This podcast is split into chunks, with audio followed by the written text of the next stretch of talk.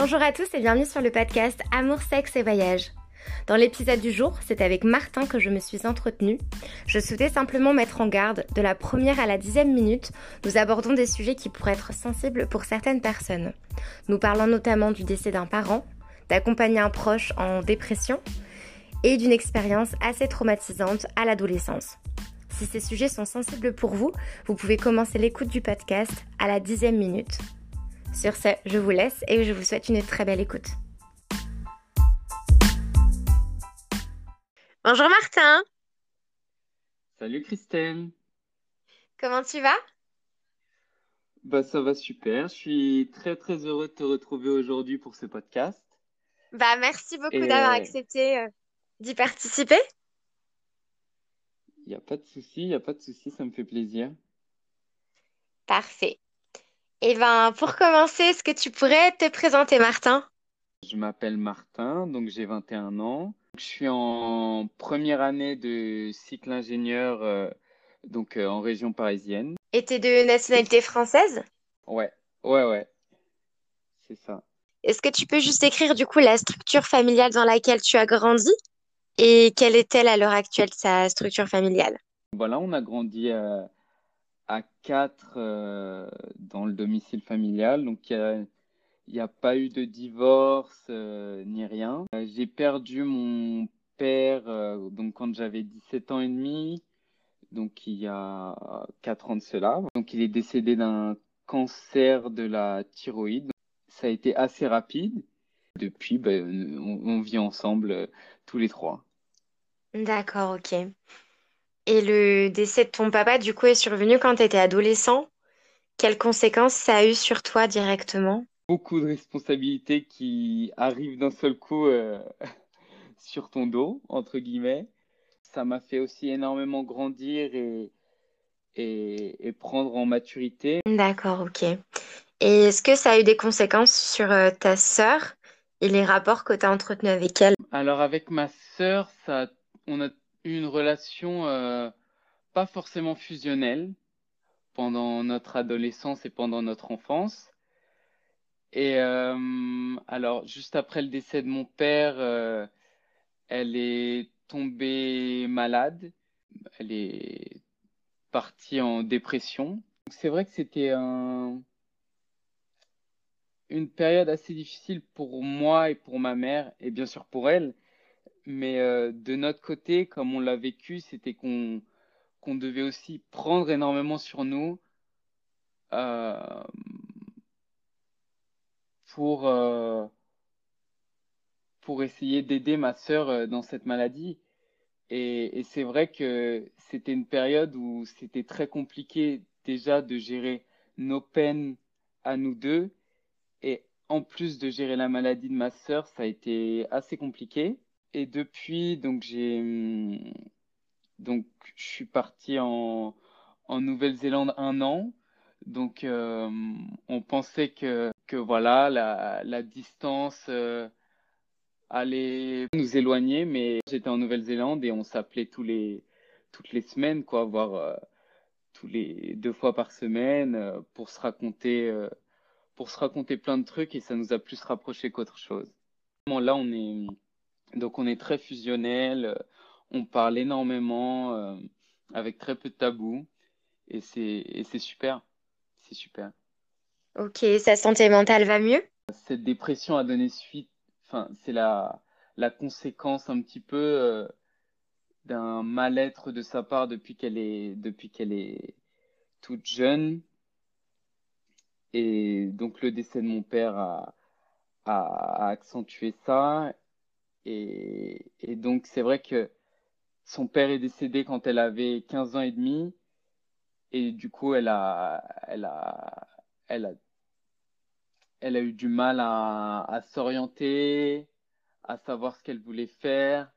Et là, maintenant, c'est vrai qu'elle a, elle a trouvé sa voie, je pense.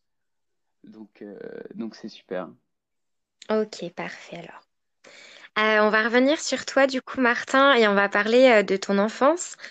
Dans tes souvenirs, quel petit garçon tu étais? J'étais un petit garçon très introverti, assez timide. qui ne veut pas être en lumière du tout, quoi, qui n'a pas besoin d'être en lumière, avec euh, un manque de confiance en, en soi aussi, je pense. T'étais quelqu'un de très très discret et en retrait. Ouais, c'est ça. L'enfance, c'est une période vraiment clé dans la vie de quelqu'un, puisque même en étant adulte, il y a beaucoup de, pans de notre personnalité ou de, moments de notre vie où c'est un peu le petit enfant intérieur qui parle. Euh, Enfin voilà, ce que je veux dire, c'est que l'enfance, c'est vraiment une euh, période clé dans la vie d'un, d'une personne. Est-ce que tu as vécu un événement traumatisant ou difficile quand tu étais plus jeune, quand tu étais enfant ou adolescent? Ouais, ouais, avec du recul, euh, j'ai, vécu un événement qui m'a énormément traumatisé. Je devais avoir euh, une 10 ans, 10, 11 ans. Et donc, euh, mes parents m'ont offert donc une colonie de vacances euh, sportive du CPA. C'était une colonie d'une semaine et je me suis retrouvé euh, dans une chambre euh, avec, euh, avec trois autres personnes qui m'ont fait euh, passer, entre guillemets, une sale semaine. Donc, euh, juste pour préciser, donc je suis parti tout seul, euh, donc sans, sans amis, euh, directement. Donc voilà, en colonie de vacances. et donc, je me suis retrouvé dans une chambre avec des gens que je ne connaissais pas. Et ces trois personnes se connaissaient? Alors, je pense qu'elles se connaissaient, ouais. Et c'était des hommes, des femmes? Ouais, ouais, ouais, des hommes. Oui, des garçons. hein. Oui, oui, des garçons. C'était trois garçons qui avaient ton âge, donc vous aviez 10, 11 ans. Et euh, donc vous étiez dans le même dortoir et euh, ils n'étaient pas du tout au niveau, euh, à ton niveau, en tout cas, euh, sur la sexualité. Et je crois que ces personnes-là se masturbaient donc dans la même pièce que toi, alors que toi, à 10, 11 ans, tu étais encore très innocent, tu connaissais pas ton propre corps. Tu vas, tu vas nous dire un petit peu euh, les émotions que ça a créé chez toi. Ouais, c'est ça. Donc, euh, donc c'est vrai que ça m'a, ça m'a beaucoup chamboulé parce que, euh, bah, déjà, euh, c'est vrai que c'est, c'est un truc que je comprenais pas à ce moment-là de ma vie et, et que je comprends toujours pas maintenant, hein. Pour être honnête, c'est vrai que c'est plus une activité que qu'on a tendance à faire euh, tout seul dans son intimité, dans son intimité. Mais mais c'est vrai que du fait de cette euh, différence, euh, bah, du fait que je sois pas entre guillemets au même stade que de ma sexualité, je comprenais pas ça. Et euh, j'ai reçu entre guillemets pas mal de violences verbales sur le fait que non, moi j'avais pas envie de me masturber avec eux entre guillemets et euh, et j'en avais pas envie. Donc toi, à ce moment-là, tu t'étais jamais masturbé, on est d'accord? Non, non, non, non.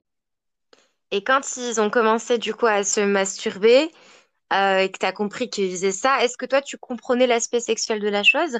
Ou tu avais encore un peu une vision euh, très innocente de, de l'acte qui, qui était en train de se passer? Je pense que j'avais déjà dû en entendre parler. Je savais que ça avait euh, bah une connotation sexuelle, enfin sexuelle de de plaisir, etc. Mais mais j'avais jamais euh, pensé euh, à à me masturber à ce moment-là, quoi. Et donc ça, c'est quelque chose qui t'a qui t'a marqué, qui t'a qui t'a traumatisé et au final, euh, bah, je pense qu'ils t'ont un petit peu harcelé, si je comprends bien. Ils t'ont verbalement euh, insulté ou en tout cas dénigré. Ouais. Ouais, ouais, euh, c'était assez dur parce que je me retrouvais donc euh, tous les soirs donc dans cette même chambre et j'avais énormément de mal à dormir, j'étais dans mon coin, je je pleurais beaucoup, je je je comprenais pas. Le seul moment où j'ai essayé d'en parler, euh, donc à un animateur ou une personne euh, qui s'occupait de l'animation donc dans la donc dans la colonie de vacances, je me suis donc je me suis pas du tout senti écouté. Je lui en ai parlé, mais j'ai quand même euh, j'ai quand même ce soir-là dormi à nouveau dans ce même dortoir dans lequel j'ai pas beaucoup dormi. Voilà, donc c'était des crachats, énormément de violence verbale et, et je l'ai très très mal vécu. Ah c'est quand même très très fort et t'as pas du tout de soutien euh, au niveau de, de l'encadrement. Non, non, non, je pense que ça a été, ça a été extrêmement pris à la légère. Parce que, voilà, donc avec du recul, c'est, c'est quelque chose qui me, qui me fait encore quelque chose d'en parler dix ans après. Et du coup, toi, après, du coup, comment tu as découvert ton propre corps? Parce que le premier rapport à la masturbation, ça a été un souvenir traumatique. Je pense que c'est autour de 13-14 ans que j'ai dû commencer à, à me masturber. Je pense que, au fond, je prenais pas réellement de plaisir à me masturber. Mais pour moi, je pensais que c'était ça, quoi. Je pensais que c'était normal et c'était ça de se masturber. Et puis, je me masturbais aussi parce que, parce que bah, c'est des discussions qu'on a, qu'on a qu'on a bah, quand on est adolescent entre potes. Et, euh, et c'est vrai que si je le faisais enfin, sans, sans réellement prendre de plaisir, je pense. D'accord. Donc la, les premières fois que tu t'es, as commencé à te masturber, euh, tu avais à peu près 13, 13 14 ans. Et euh, c'était plus mécanique pour dire je le fais parce que tout le monde le fait plutôt que pour ressentir du plaisir personnel. Ouais, ouais, ouais. C'est exactement ça. Ok. Et est-ce que tu t'as souvenir de conversations sur la sexualité avec tes parents quand tu étais plus jeune? Non, pas vraiment. Pas vraiment. Je pense que on n'a pas réellement eu de conversation par rapport à ça.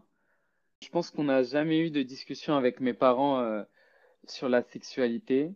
Et, c'est vrai que je pense que ça m'aurait aidé euh, de parler de ça. Ça aurait pu me permettre euh, d'ouvrir la discussion sur ce traumatisme que j'ai que j'ai vécu et, et ça n'a on n'a jamais eu de discussion comme ça quoi. Comment est-ce que tu as découvert la pornographie? Est-ce que tu te souviens des premières images pornographiques qui se sont euh, retrouvées sous tes yeux? Alors euh, oui, donc ça devait être dans un cours de récréation au collège, donc ça doit être quelqu'un qui a, je me rappelle plus exactement, mais un quelqu'un qui qui avait téléchargé donc euh, des films pornographiques et puis euh, et puis forcément euh, moi qui étais très curieux donc je suis parti voir donc donc mon premier film pornographique. Ok, donc là c'était c'était un film ou c'était une vidéo à caractère pornographique? Euh, c'était une vidéo, je pense. C'était une vidéo, oui. Donc là, tu disais que tu étais au collège, donc t'as quoi? T'as... C'est à peu près la période de ta, de ta première, euh, des premières masturbations?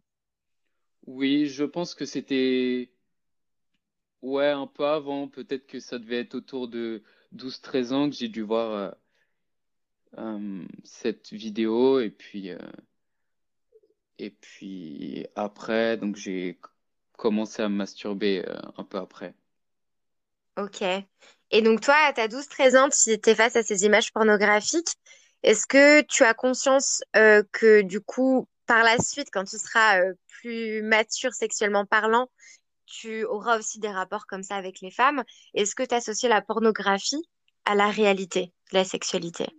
Bien sûr, bien sûr, c'est c'est c'est sûr, c'est les premières moi, en plus, on a, dans ma famille, on a peu parlé de sexualité. Donc, c'est vrai que c'est malheureusement la seule chose euh, que je, que je connais de la sexualité, entre guillemets. De la. Mhm. Ouais. Ouais, c'est ça. Et, et c'est. Ouais, non, c'est ça. Donc, est-ce que ça t'est déjà arrivé quand tu as commencé à sexualiser une femme et à avoir euh, de ce fait des pensées sexuelles vis-à-vis de cette personne-là?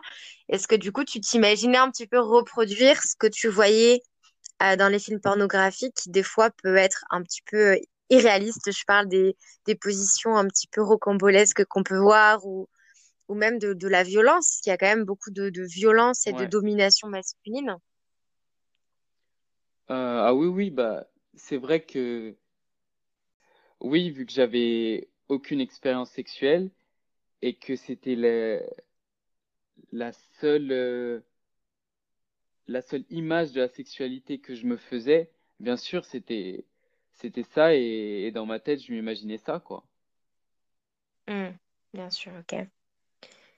Et du, du coup, est-ce que tu penses que ça a conditionné d'une façon ou d'une autre ta première fois sexuelle? Dans le sens où, je sais pas, tu comparais euh, la taille de ton pénis ou euh, tu disais, bah voilà, j'ai la pression de la performance. euh, parce que ouais, ça, la pornographie donne une image extrêmement biaisée de la sexualité. Donc, est-ce que ta première fois a été plutôt stressante et conditionnée par rapport à, cet univers pornographique? Bien sûr, énormément. Énormément le souci de la performance, de se dire, oui, combien de temps, combien de temps on va tenir, euh, euh, ouais, ouais, ouais, ouais, ouais, énormément. Énormément. Je trouve que ça, ça, ça a ajouté beaucoup de stress et, et c'est dommage parce que c'est pas le, c'est pas le but. Ouais, évidemment, c'est sûr. Et du coup, à quel âge t'as fait ta première fois? Alors, j'ai fait ma première fois à 17 ans, je pense. 17 ans, ouais. Ok. C'était aussi la première fois de la fille? Oui, oui. Euh, et puis j'ai dormi chez elle euh, et ça s'est pas forcément très bien passé. Et maintenant, euh, donc ça c'était il y a quatre cinq ans cette histoire. Qu'est-ce que tu gardes comme souvenir de, de cette première fois? Alors, assez stressante, autant pour moi que pour elle, je pense. Et c'est vrai que bah c'est c'est pas rentré, c'est pas passé le c'est pas passé du tout. Donc c'était entre guillemets la première fois pénétrative, mais il y avait aucun plaisir lié à à, à cette pénétration, quoi. Attends, t'as dit c'est pas rentré. Donc c'est pas rentré au début, vous avez eu du, du mal à, à ouais, ouais. Mais c'est rentré, mais il y a eu aucun, aucun plaisir lié à cette pénétration, quoi. Donc c'était ma première fois pénétrative, mais il y a, y a eu aucun, pla- aucun plaisir euh, pris euh, des, des deux côtés, quoi. D'accord, ok. Et tu penses que la première fois conditionne la vie sexuelle de la personne? Est-ce que voilà, une première fois réussie, euh, ça, ça débouche sur une vie sexuelle réussie ou inversement, ou tu penses que ça n'a pas du tout de lien? Les fois suivantes se sont un peu mieux passées, mais effectivement, du fait euh, de cette première fois qui s'est pas bien passée, effectivement, j'avais d'autant plus ce stress de la performance, de me dire, euh, oui, est-ce que je vais être à la hauteur? Du coup, Martin, t'es célibataire depuis peu et je sais que tu as une longue relation récemment. Euh, est-ce que cette femme était ton premier Oui, amour? c'était mon premier amour. Ouais, ouais. Ok. Et tu l'as rencontrée à Alors, je quel l'ai âge? rencontré à 18 ans, donc euh, à une soirée, euh, donc c'était l'ami d'une amie. Euh, dans mes souvenirs, c'était pas la première fois que je la voyais, mais c'est vrai que avec un peu d'alcool, je pense que ça a libéré nos deux paroles et puis on a commencé à se fréquenter. Donc attends, il s'est passé quoi? Vous avez commencé par parler à cette Oui, soirée tous les deux? Et après échanger vos oui, on a commencé à, à parler. On- Puis on, ouais, on a échangé nos numéros, nos contacts et, euh, et on s'est revus de plus en plus euh, euh, après cette soirée, quoi. D'accord. Et entre ta première fois et la première fois avec cette jeune femme, euh, est-ce que tu as eu d'autres expériences Oui, sexuelles? j'en ai eu une autre, une autre, ouais.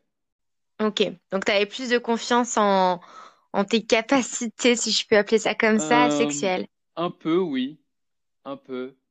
Est-ce que tu peux nous raconter euh, rapidement ce que vous avez vécu et traversé de fort ensemble pendant ces trois ans, je crois? Vous êtes restés trois ans ensemble? Trois, Oui, quatre ans? donc on est restés trois ans ensemble. Euh, alors ce qu'on a traversé de fort, donc euh, on a fait pas mal de voyages ensemble. Donc c'était une période euh, donc de deuil un peu pour moi. Donc c'est juste après, euh, juste après le décès de mon père. Et euh, c'est vrai qu'elle m'a beaucoup aidé à, à, avancer dans mon deuil. Et, et voilà quoi, c'est vrai que même si je suis plus avec elle là en ce moment, c'est vrai que c'est c'est une femme que je garderai, euh, je pense, toute ma vie dans ma dans mon cœur entre guillemets parce que c'est vrai qu'elle m'a elle m'a énormément énormément aidé.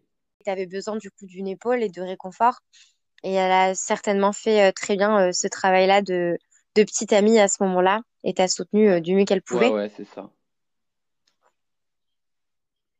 Ok. Et vous avez fait quoi comme voyage ensemble? Alors la première année donc on est parti en Grèce donc euh, sur l'île de Paros. Donc on a fait quelques, on a dû faire euh, trois jours la ville d'Athènes et puis euh, et puis une semaine la ville de Paros. Donc c'était super sympa. Les les maisons sont particulièrement jolies là-bas. Et donc voilà, une petite semaine plage. La deuxième année, on est parti à Bali pour trois semaines. Donc on a fait toute l'île un petit peu euh, toute l'île de Bali et, c'était vraiment super. C'est avec elle que j'ai découvert l'Asie parce que je connaissais pas du tout l'Asie. J'y étais jamais, j'y étais jamais allé avant et ça m'a, ça m'a beaucoup plu. Des très très beaux hôtels euh, près de la plage. Euh, j'ai fait du surf là-bas. C'était, c'était vraiment super sympa. On a aussi très très bien mangé. À Bali, le mi goreng, euh, le nasi Ah ouais, goreng, ouais, c'est ouais. très très bon.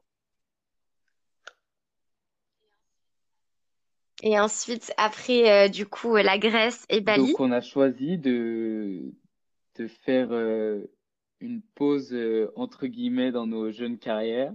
Donc euh, moi dans mes études et elle euh, dans la danse pour pouvoir euh, partir donc huit mois en Nouvelle-Zélande, donc faire un PVT. Ok, donc vous êtes parti en, en visa vacances-travail. Vous êtes parti début de l'année C'est 2020, c'est ça. ça? Donc on est arrivé là-bas avec simplement une location de voiture pour un mois. Et donc euh, on, a fait le tour de, des deux îles, euh, un- une grande partie des deux îles euh, en un mois, dans le but de trouver une ville qui nous, qui nous plairait pour, pour s'y installer pour les sept mois d'après, apprendre l'anglais, puis, puis, puis kiffer quoi. On s'est arrêté dans la ville de Queenstown. Ok. Donc vous avez vécu, j'imagine, le confinement à Ouais, c'est Queenstown. ça. Et comment tu as vécu, toi, d'un point de vue personnel et au- d'un point de vue au niveau de ton couple, ce confinement? Ben, ça s'est assez bien passé. Donc, euh, c'est vrai qu'on arrivait à se laisser un peu de temps pour, euh, pour soi. Donc, on n'avait pas, euh, entre guillemets, le même rythme de vie. Donc, elle, elle se levait beaucoup plus tard que moi. Moi, je suis, je suis plutôt un lève-tôt. Donc, je me réveillais plus tôt le matin. Je faisais, euh, ce que j'avais envie de faire pour moi. Et puis, on se retrouvait en milieu de journée, euh, pour passer du temps ensemble. Et, voilà. Ok. Vous arriviez à avoir un, rythme, voilà, chacun prenait du temps pour soi, mais vous preniez aussi euh, Ouais, du temps pour votre ouais, couple. ouais, c'est ça. Et donc du coup, là, donc il se passe huit mois. Et qu'est-ce qui se passe au moment où vous allez euh, bah, partir euh, et rentrer en France? Alors, donc déjà, on rentre en décalé. Son contrat de travail a été résilié plus tôt que le mien. Donc, ce qui fait qu'elle est rentrée dix jours avant moi en France. Et moi, donc, euh, je, l'ai rejoint dix jours, euh, dix jours après. Est-ce que ces dix jours de distance, ça t'ont fait un petit peu réfléchir à votre couple? oui, c'est vrai que je me posais déjà pas mal de questions euh, avant, je, je me demandais si j'étais réellement heureux dans cette relation. Et, euh, et c'est vrai que les dix jours de distance m'ont m'ont pas mal permis d'éclaircir euh, les choses, même si c'était assez compliqué de de prendre du recul sur la sur la situation parce que donc c'était mon premier amour, c'était donc pour moi la femme de ma vie, c'était pour moi la femme avec qui euh, donc euh, je voulais avoir des enfants plus tard euh, et une maison. Et j'avais énormément de projets futurs avec elle. Donc j'imagine que penser à la séparation ou à la potentielle rupture, c'était compliqué parce que c'était complètement déconstruire ton potentiel futur que tu t'étais euh, Ouais, en quelque imaginé. sorte, ouais. Ouais, ouais. Ok, donc t'as t'as remis en question cette euh, cette relation et quand t'es rentré dix jours après elle, qu'est-ce qui s'est passé du Bah, coup? c'est vrai que hum, je pense que de nos côtés, il y a, y a eu euh, ouais, une, une sorte de cassure. Et c'est vrai qu'on qu'on prenait pas autant de plaisir à se voir. Les moments qu'on passait ensemble, c'était plus euh, dans le cadre de la routine. Et, euh, et voilà quoi, il fallait que, il fallait que ça s'arrête parce qu'on était plus, était plus heureux ensemble. Et donc c'est qui qui a été euh, le plus à l'initiative de la rupture? Euh, je pense que j'ai été euh, le plus à l'initiative de la rupture dans le, dans le sens où c'est vrai que j'ai ressenti tout d'abord cette cassure. Et, c'est vrai qu'on est, depuis notre retour en, en France, on est resté donc quelques mois dans cette situation. C'est-à-dire que moi, j'avais énormément de doutes et, elle en souffrait aussi énormément. Et, c'est vrai que donc on s'est quitté entre guillemets euh, sur un accord euh, à l'amiable euh, pour parce que parce que voilà, elle, elle aussi a pris conscience de ça et c'est vrai que ça servait plus à grand-chose de continuer euh, pour se faire du mal. D'accord, donc là cette rupture c'était il y a trois mois. Est-ce que vous gardez contact un petit Oui, peu? Est-ce que vous oui, échangez des oui, nouvelles l'un et l'autre? on, on, se voit de temps en temps avec des amis ou, ou sans. On prend quelques nouvelles, mais je pense qu'on est tous les deux conscients que qu'il faut avancer et reconstruire euh, nos vies chacun de notre côté. Donc c'est vrai qu'on est qu'on qu'on prend toujours de nos nouvelles, on est toujours très heureux de se voir. Et quand vous vous voyez, c'est vraiment de façon amicale, il n'y a plus d'attraction sexuelle entre non. vous. Euh, les premières fois euh, qu'on se donc après la rupture, c'était assez spécial entre guillemets, mais c'est vrai que l'attraction sexuelle, on l'avait, je pense, euh, un peu perdue euh, depuis pas mal de temps. C'est encore un petit peu tôt pour prendre du recul euh, à l'heure actuelle, puisque la, la rupture est quand même très récente. Mais qu'est-ce que tu penses que cette histoire t'a apporté d'un point de vue personnel? Hum, beaucoup de bonheur, je dirais, beaucoup de bonheur parce qu'on a on a quand même passé des des, des super moments ensemble, de l'expérience entre guillemets et puis euh, pas mal de maturité aussi. Bien sûr. Et comment tu avances depuis cette rupture de ton côté? Est-ce que tu te concentres sur toi, sur euh, l'amour de toi, sur ta confiance, Oui, donc je sur me tes con études? je me concentre énormément sur euh, mon développement personnel, donc euh, c'est vrai que donc comme je disais, je suis un garçon qui qui suis de naturel à ne pas réellement euh, avoir confiance en soi. Et c'est vrai que prendre du temps pour moi, pour euh, me, me développer personnellement, euh, ça me permet d'apprendre sur moi et ça me fait énormément de bien. Euh, donc je suis rentré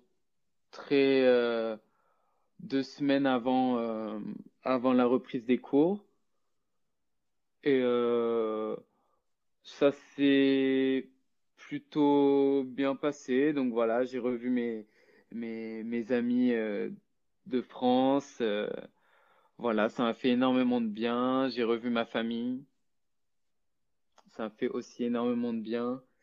Et, euh, et, et voilà, j'ai pu repartir euh, dans, dans une nouvelle aventure, entre guillemets. donc, mon école d'ingénieur. Et puis récemment, t'es parti, je crois, en vacances Oui. pour passer les fêtes de fin d'année? Alors, Tu peux nous euh, dire où je t'es suis parti? parti? à l'île de la Réunion. Donc, euh, ma mère est, est née là-bas et, et toute la famille, une grande partie de la famille du côté de ma mère habite là-bas.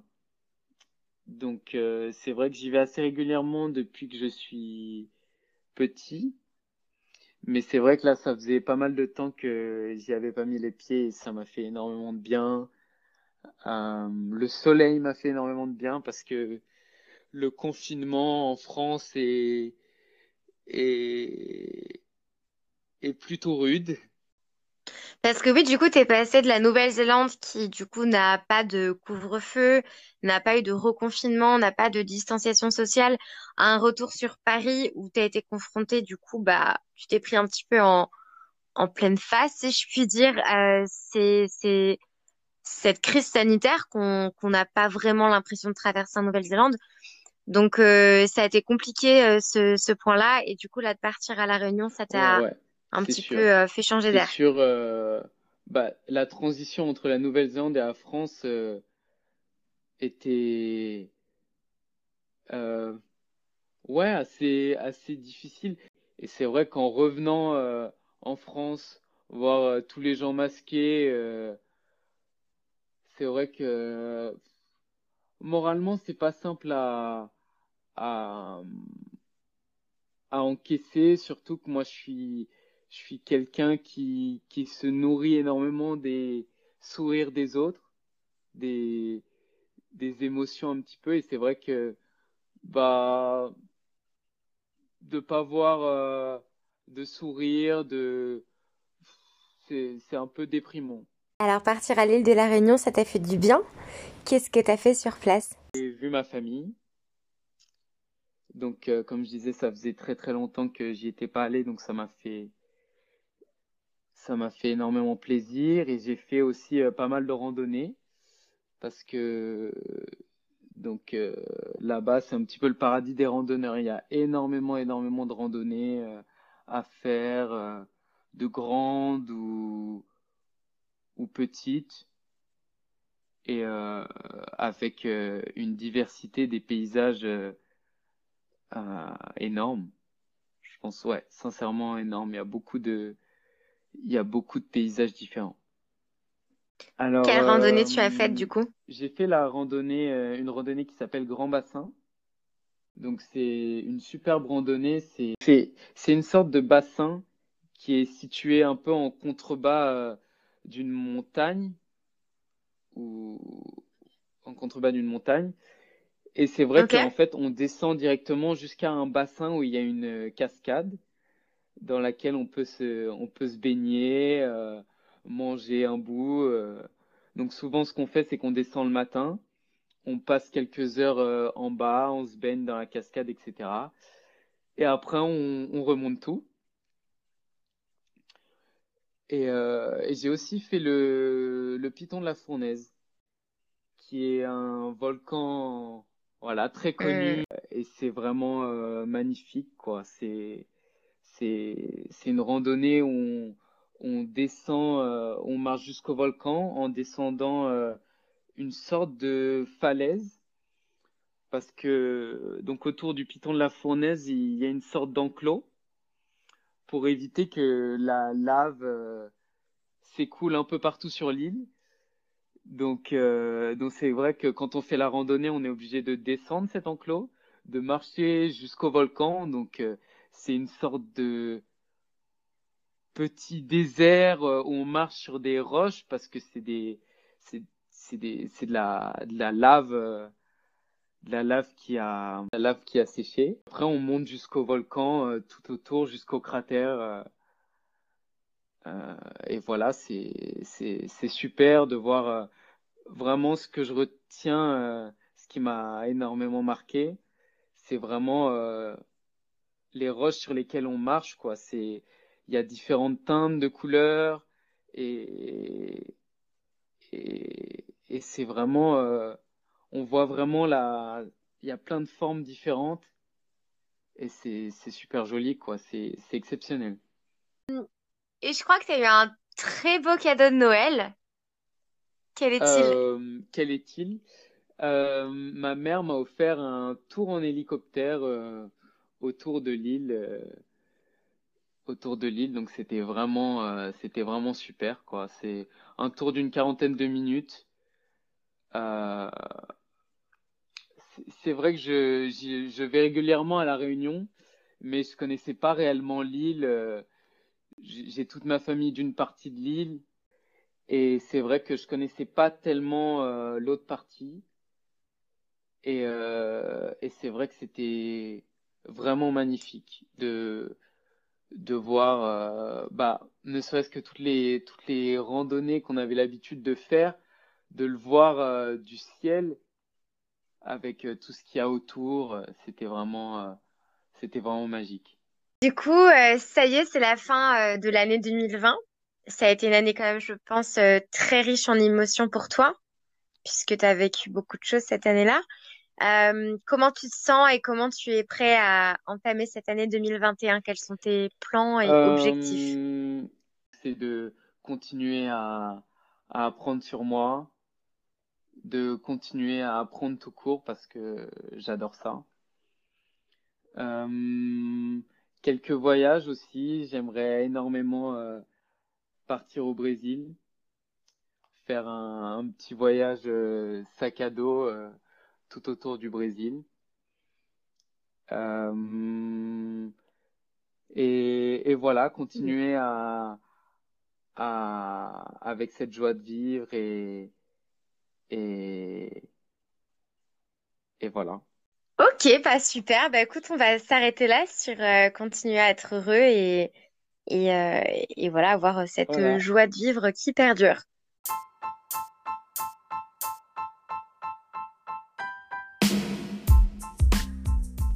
C'est la fin de l'épisode du jour avec Martin. J'espère que l'épisode vous a plu. Et comme à mon habitude, je vous retrouve la semaine prochaine avec un nouvel invité à mes côtés.